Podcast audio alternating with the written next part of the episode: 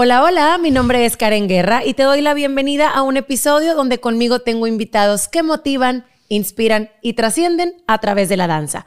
El día de hoy, en nuestra sección de Podcast Junior, tengo conmigo a una invitada que no es bailarina como tal, pero es algo que está muy relacionado porque es una atleta de alto rendimiento. Ella es una gran gimnasta, es hija, hermana, amiga y una excelente estudiante. Ella viene a compartir hoy su historia y sobre todo a darnos esos consejos de cómo poder sobrellevar la gimnasia en alto rendimiento con una vida normal.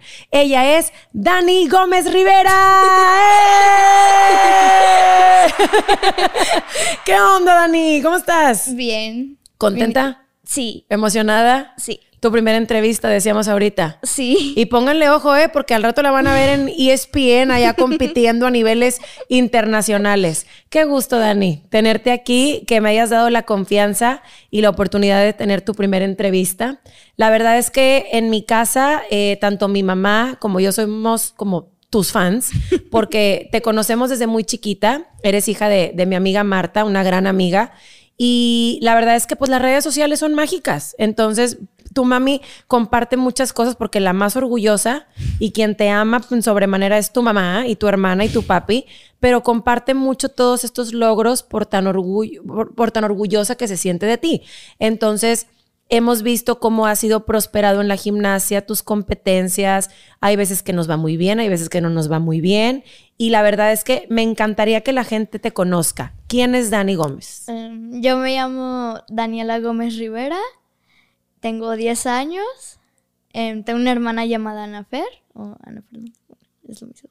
Ajá. Um, soy nivel 6 en la gimnasia. Ajá. ¿En qué, ¿En qué escuela estás? Ah, estoy en el Sierra Madre Institute. ¿En qué está- año? Estoy en cuarto. En cuarto. En cuarto. Súper bien. Y. pues, ah, y está en Santa Catarina. En Santa Catarina, tu estudio, tu escuela. Y. O sea, mi escuela, donde yo vivo, y la gimnasia. Súper bien. Pues todo bien a gusto, ahí cerquita. Sí.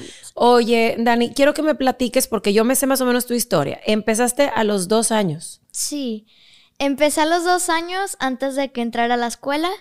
Después, ya como de medio año. Pero empezaste bailando, no empezaste Ajá. en gimnasia. No, empecé en el baile. Y luego, ya después de como un año, eh, ya entré a la escuela.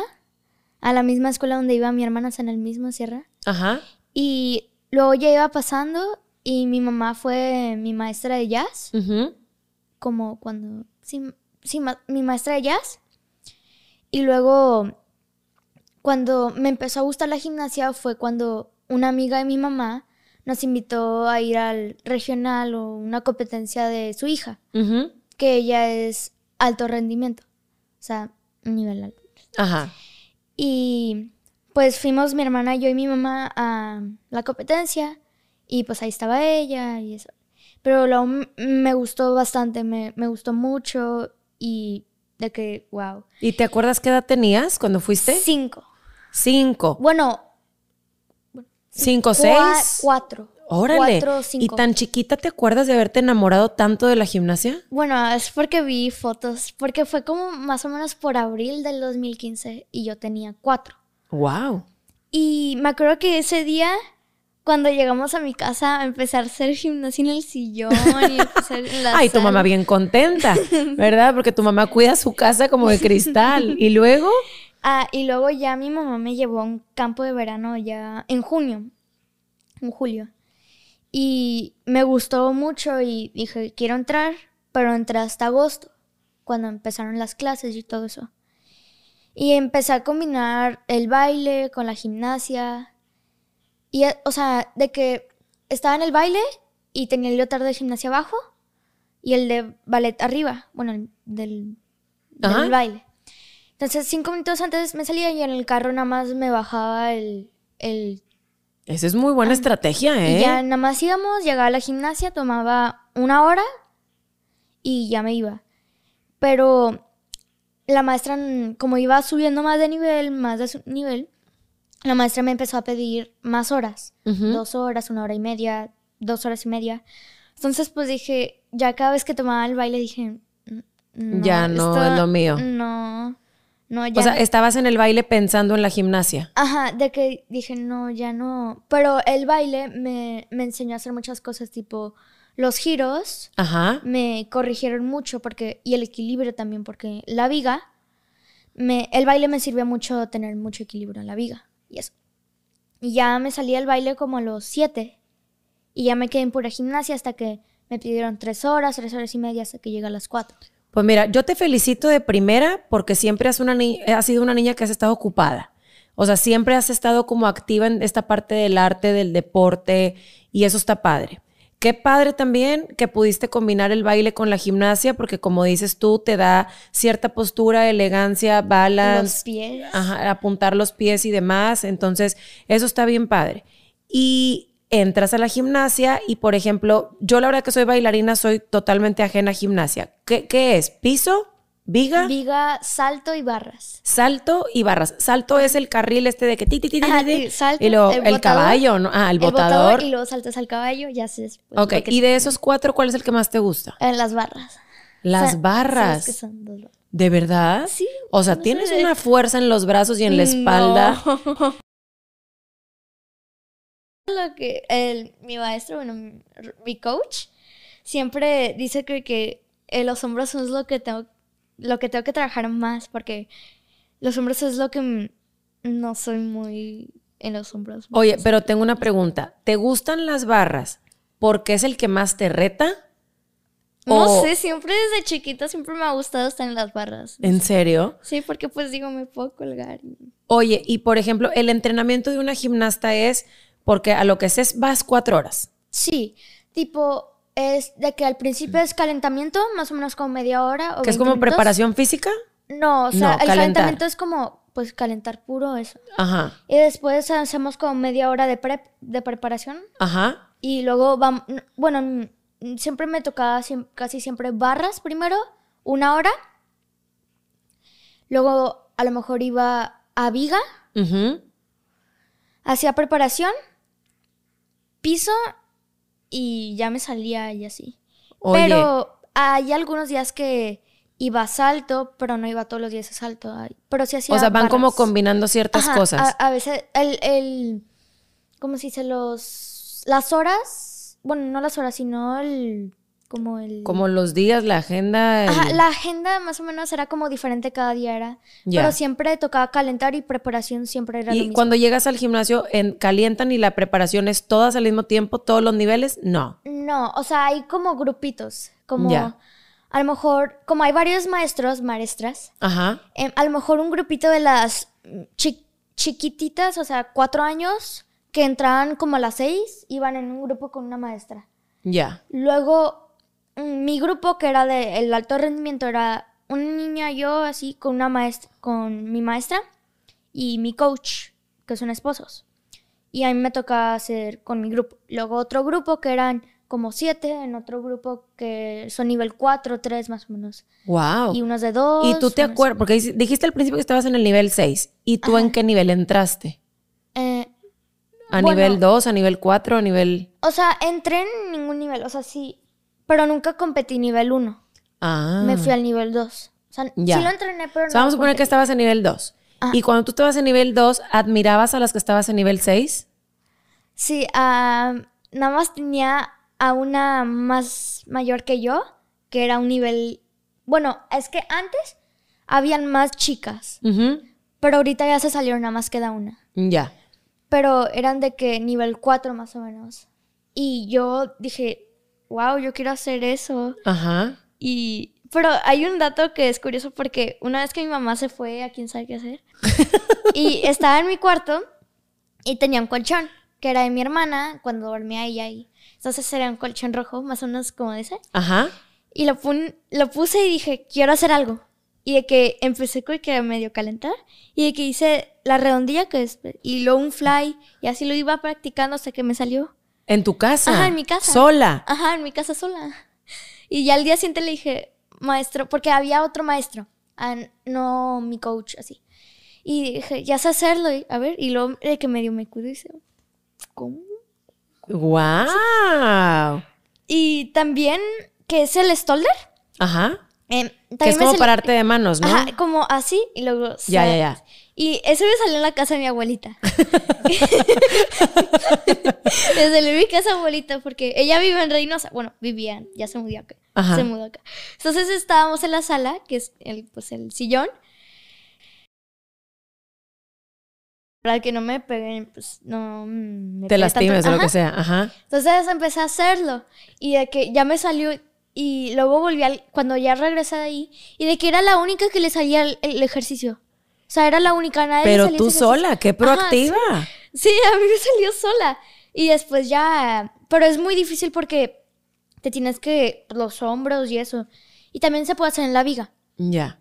Y pues el. Stoller también sirve para las barras, para hacer la parada de manos. Pero qué increíble que tú sola. O sea, sí, eso me salió sola. o sea, y aparte tienes una energía que quiero pensar que no se acaba. O sea, porque todo el tiempo estás a ver qué inventas. Sí. Oye, y por ejemplo, de la gimnasia, ¿qué es lo más divertido? Ah, pues creo que hacer las acrobacias es lo más divertido. ¿Y no te da miedo?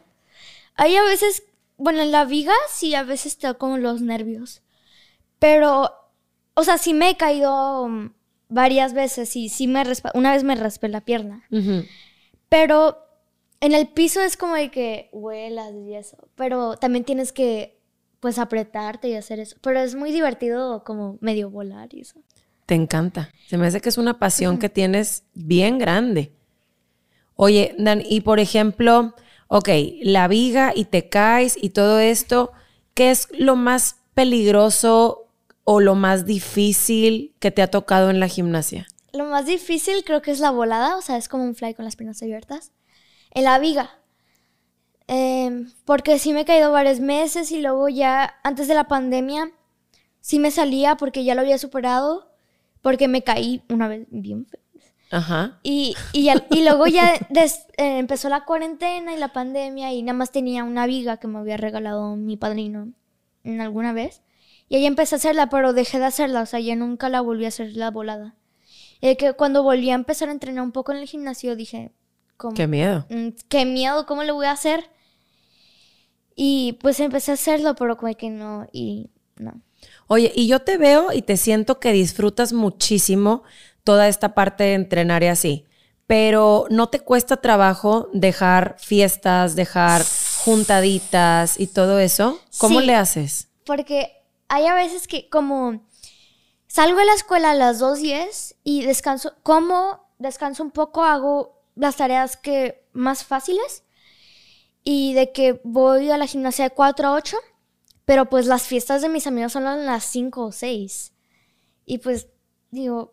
mm, No puedo, tengo entrenamiento. tengo entrenamiento, no, no, lo- pero ya al día siguiente ya... O ese día mismo le traigo de que un regalo o algo así. O sea, siempre corres esa tensión, porque Sí. igual y a veces pues es difícil, ¿no? Sí. Oye, y por ejemplo, ¿quién es la persona que está más pegada contigo y te impulsa y te lleva y te trae y está como bien pendiente? Mi mamá. Tu mamá. Sí. Y te das cuenta que a veces las mamás sacrifican muchas cosas por Sí. darnos gusto a nosotros los hijos. Sí. ¿Cómo qué sacrifica tu mamá? Ah. Ay, no sé. Cosas de ella que digas tú, Sí. se compra ropa o no va al pelo o Ah, anda en bueno. vueltas. Sí, tal vez sea eso. O de que no vaya a una junta en la escuela. por estar con ustedes, Sí. pendiente. Pero es la que está ahí con ustedes de lleva, trae, las cuida, las tareas, les resuelve. Wow. ¿Y tu papá? Ah, mi papá no va. Bueno, él también. Él va al trabajo desde que las 8. Porque pues él nos va. No, él nos trae a la escuela. Ya que pues de ahí se va al trabajo. Y después de, o sea, va todo el día y luego ya de vez en cuando va por mí a la gimnasia, me recoge, si es que sale a esa hora. Y ya, él nos ayuda a veces con los problemas de matemáticas, pero, Es buenísimo, ¿verdad? Para todo eso. pero sales llorando. Es muy regañón, es muy regañón. Sí, porque de que a lo mejor tienes un problema en el, en el libro de más y de que la maestra, ves, en la escuela ves una forma de que la maestra lo resolvió y así te lo aprendes. Pero mi papá se lo aprende en otra forma. Entonces, es Entonces como que, quiere ponerte esa Ajá, forma. quiere ponerte, pero dice, no, la maestra dijo que es así, tienes que poner el número arriba. No, pero no tienes que tachar este, nada más tienes que... y es creo que, no, es diferente, pero es lo mismo. Pero qué padre, qué padre, digo, independientemente, uno, que tu papá se dé el tiempo, porque entre que Sí. tanto que trabaja y en mil cosas, él pudiera decirte, ay, eso te lo ves en la escuela y lo enseña la maestra y todavía se da el tiempo. Entonces, tienes que estar bien agradecida, tanto tú y Ana Fer, con tu mamá y tu papá, uno, de darles obviamente tanto a ella el básquet, porque sé que es buenísima y hermosa también en todo lo que hace, y contigo en la gimnasia. Tu mamá que te lleva y te trae, que deja de estar haciendo cosas para ella para poder estar haciendo cosas para ustedes.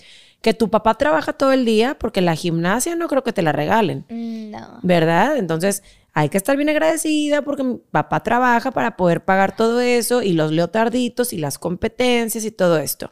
Y entrando al tema de las competencias, obviamente sé que eres una niña bien constante, bien perseverante, bien responsable, eh, muy comprometida obviamente con este deporte, pero eres bien perfeccionista Sí. y no te gusta perder.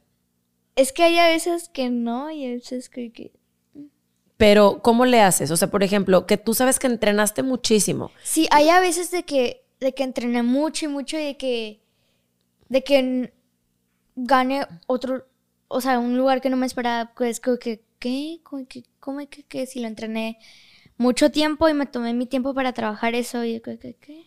Sí, pues no lo entiendes, Ajá, pero ¿cómo lo manejas? Porque te enojas. Sí, a veces. Te frustras. Sí, enojo. Y que, y que tu mamá, por ejemplo, ¿qué te dice? O, o revisan, hacen como esto que se llama la retroalimentación, que es, a ver, Dani, vamos a ver. Falló esto, te caíste aquí, mira, aquí no apuntaste, mira esto, vamos a trabajar en esto. O sea, Sí. trabajas en equipo, tú sola te enojas y te contentas. Hay a veces que de que veo las fotos que nos toman porque pues hay como personas Ajá. que toman fotos. Las live action que le llaman. Ajá, que te toman fotos cuando estás ahí y así. Entonces hay a veces que toman fotos en las acrobacias. Y de que yo salía en una que era una volada en la viga. Pero me di cuenta que salía chueca. Y que salía con... Que salía chueca. Y de que dije... Porque no me di cuenta, nadie se dio cuenta que salía chueca, pero yo me di cuenta que salía chueca. y también Y te pusiste verde, te estresaste. Y luego también hay varios que, salgo así. Ajá. La punta así. que- ¿Por qué no? ¿La punta? Ajá. O hay a veces que las fotos también te toman de que las fotos que, sales en... Porque hay a veces que choca porque haces de que la alemana o algún ejercicio y que sales como que así. Ajá. O así. O sales como que así. Y que sales con caras bien chistosas. A una... Bueno, a mí también me toman y salí una vez así y otra que así. y, Y ahí es donde dices, ah, ya sé por qué no gané. ok. Y luego, y tus coaches, por ejemplo, a ver, yo tengo una pregunta que es bien importante. Cuando tú te bajas del aparato, el coach es, wow, Dani, sup-", aunque no lo has hecho tan bien, wow, súper bien. O de que, bien ahí, pero Tú, tú, tú, no, o sea, me dicen que viendo de que me dan chocolates, me abrazan y ya. Y a veces ya al final me dicen de que. Porque una amiga se le olvidó poner el colchón en la viga porque ella es como un poquito más chaparra que yo, de que aquí más unas. Ajá. Y de que la viga era muy alta, muy alta, como más o menos tantito más grande que la barda. Ajá. Y y de que se le olvidó poner el colchón, entonces cuando se intentó subir, de que no. Porque su entrada era como, eh, como ella es un nivel más bajo que yo, ah, la su entrada es como de que subir la pierna. Entonces cuando subió la pierna, que se quedó ahí, pues ya no pudo subirse. Entonces ya se tuvo que bajar y poner, ya volver a poner el colchón. y el coach siempre está como muy al pendiente. Sí, Entonces, para... porque ellos son, ellos son los que tienen que poner los colchones, sí, tipo Ya. el botador, o si tipo no, si eres, si no alcanzas la viga o necesitas un colchón para subirte si tu entrada es así, ellos te ponen el colchón a tu altura y eso. Sé que eres una niña que compite mucho y que le va muy bien en las competencias. A veces no como esperas, pero ya nos platicaste lo que es como lidiar con esta parte de la frustración, la tristeza, el estrés y demás. ¿Cómo le haces para tú que eres una niña que está acostumbrada a ganar y así, que todo el mundo, wow, Dani, te aplaude y así, para que no se te suba la fama, para que no seas sangrona? ¿Quién es la encargada de bajarte así de, a ver, No, es que yo nunca fui de esas personas de que... Creída. de que- no, no. Pero sí me ha tocado ver a niñas de que, de que les felicito, les digo como que, wow, qué padre que ganaste primero. Y de que ya es que... Y de que se van. Y yo, Disculpa, o sea... "A- agradéceme. O sea, no, y es felicitar a la que gana, felicitar a la que pierde y ser bien sencilla y bien humilde. Por ejemplo, ¿qué valores? Valores es, por ejemplo, trabajo en equipo, responsabilidad, compromiso, constancia, perseverancia. ¿Qué, qué valores son los que consideras que son más fuertes y que te ha dejado la gimnasia? Em, trabajar en equipo no es mucho, ya que pues tú compites a veces sola, pero en el del trabajo en equipo si vas con muchas niñas, a mí nunca me tocó ir con muchas niñas. Pero hay veces, antes sí me tocó ir con muchas niñas, pero ahorita nada más, me- ya a veces yo iba sola, casi siempre iba sola porque era, era la única que era, porque la En tu otra niña- categoría. ajá, y era la única de nivel 6. Entonces siempre iba sola. Pero antes el trabajo en equipo era como que felicitarla, como que, wow, no, no te preocupes. Yo creo que más caíste", vas va para eso, porque igual y al rato que empieces a subir de nivel y te seleccionen si Dios quiere y es el plan que tiene para ti, para las nacionales, que es representar a tu país en las Olimpiadas, que es representar a tu país, hay el que es tú sola y el, no, no sé cómo se le llama, el que es como en equipo completo y ahí sí es abrazarse y felicitarse y ser Sí. una y la otra. Porque ahorita en el nuevo gimnasio que voy a entrar son muchas niñas, somos como 18 en, un- Ujú. en- en- sí. Y eso va a estar padre. Sí. Eso está importante recalcarlo, que estás en un em, gimnasio que ha sido tu casa toda la vida y obviamente llega un punto donde Dani se da cuenta que quiere más. Entonces está padre reconocer, agradecer eh, todo lo que te dieron tus maestros y lo espectaculares que son.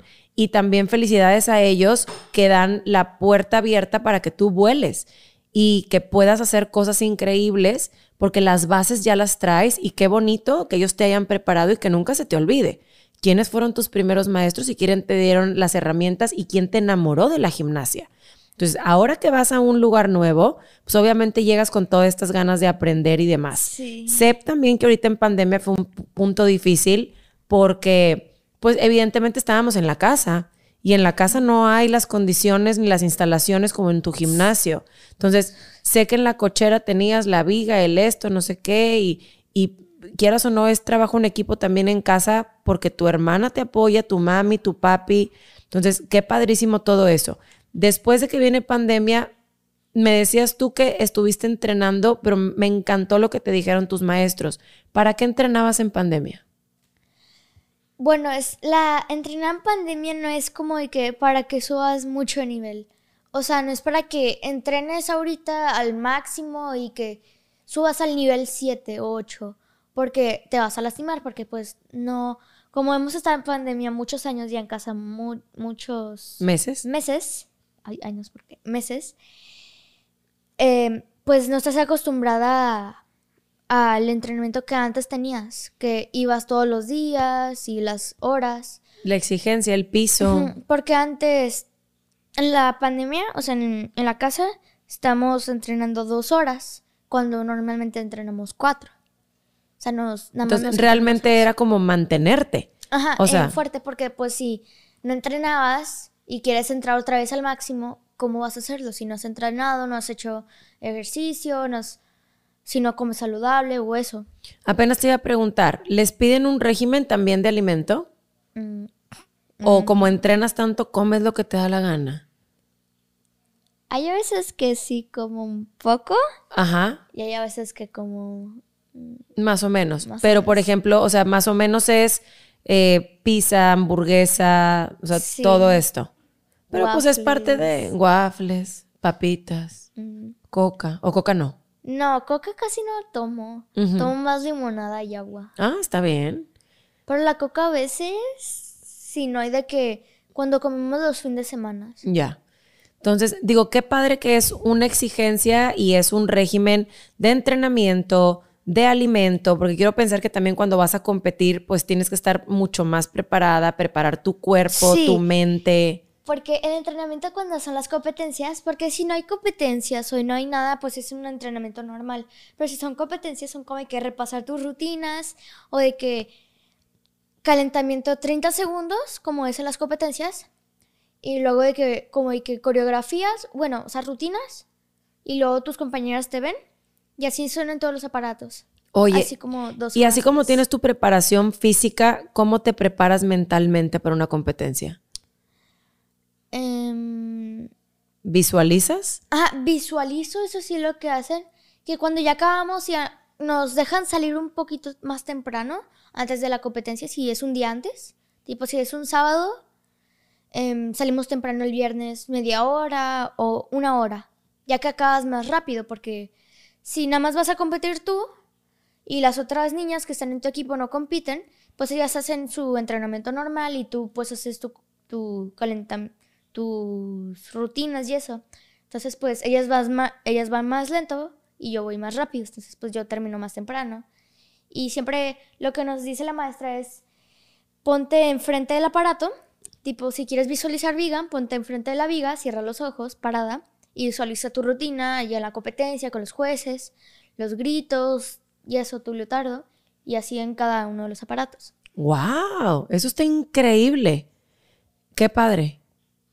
Qué padre, qué padre. Y cuando te visualizas, te visualizas haciéndolo súper bien Sí. y piensas en a qué huele el gimnasio, los gritos de la gente. ¿Sí te vas? O sea, ¿sí, sí cierras ojos y te vas? Sí. ¡Wow! Y luego cuando ya, ya abres los ojos, creo que te tienes que acostumbrar a la luz porque... Oye, y sientes cuando estás visualizando, te pones chinita y cosas así como de Sí. sentir esa, el- la adrenalina. Sí, hay a veces que sí. ¡Oh! Es que- Eso es como mágico, ¿no? Es Sí. como soñar. Y la maestra nos dice que la podemos repetir, tipo, nos deja repetir la viga tipo dos veces, tres veces, el salto tres veces, las barras dos veces y el piso una vez o dos veces. Wow. Oye, y para toda esta gente que nos está viendo, tus amigas o la gente igual y de la gimnasia o de tu escuela o de la academia de nosotros, que igual y perdió motivación ahorita en pandemia, que se van a empezar a reactivar las cosas. Tú que eres una deportista de alto rendimiento, que se cuida, que entrena y demás, ¿qué les dirías a toda esa gente? Mm, yo, están- le- yo les diría de que no se rindan porque como yo soy una niña pues no me voy a rendir porque pues tengo todavía mucho futuro para hacer porque pues hay niñas que entran muy tarde a la gimnasia ya como de 15 años y pues ya no pueden llegar al mismo nivel que una niña que empezó a una temprana edad. Y eso, porque hay niñas que de que entraron a los 4 o 5 o 3 y todavía tienen el tiempo, todavía tienen como el futuro que, o sea, todavía tienen futuro y todavía tienen como, ¿cómo se dice? Como... Mucha carrera, mucho por Ajá, hacer. Ajá, exacto, y todavía tienen la especialidad de hacer las cosas más fáciles. Porque si eres más grande, pues ya no es tan fácil como hacerlo más chica. Nunca es tarde para estar a lo mejor en un deporte, a lo mejor no para un nivel profesional, Ajá, que es a lo que te refieres. Ajá, exacto. Tipo, si quieres ir a un nivel profesional, pues ya es de más chica, pero si tipo, tú quieres disfrutar y hacer marometas, pues ya puedes cuando tú quieras. Y es obviamente enfocarse en lo que quieres. Si tú quieres una gimnasia relajada, que es esto Ajá. que dices las maromas, dale. Pero si realmente quieres hacer un alto rendimiento, pues tienes que prepararte más a temprana edad. Tipo, es como las carreras de, tipo, si quieres entrar de que a LSView o a UCLA y esos de gimnasia, pues son como más relajados. Pero si quieres ir a las Olimpiadas y eso es como más preparación y tienes que centrarte más y eso. Porque pues es, un, es una carrera. Si es que quieres estudiarla, es una carrera tipo, pues esa es una universidad, pero es más relajado y tienes a tus compañeras y te puntúan así. Pero en las Olimpiadas es como que tienes que ir más preparada y eso.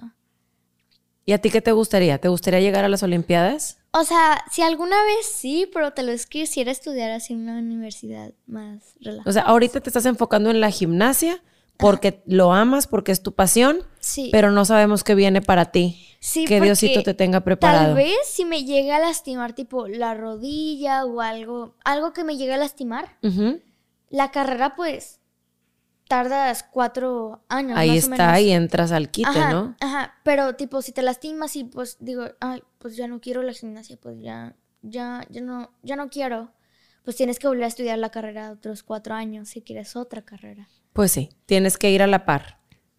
Oye, Dani, y por ejemplo, yo aquí en el canal tengo una frase que es pon el punto y sigue la raya. Significa para mí el poner como un objetivo bien claro, ya sea a corto, a mediano o a largo plazo, pero poner un objetivo y perseguir hasta lograrlo.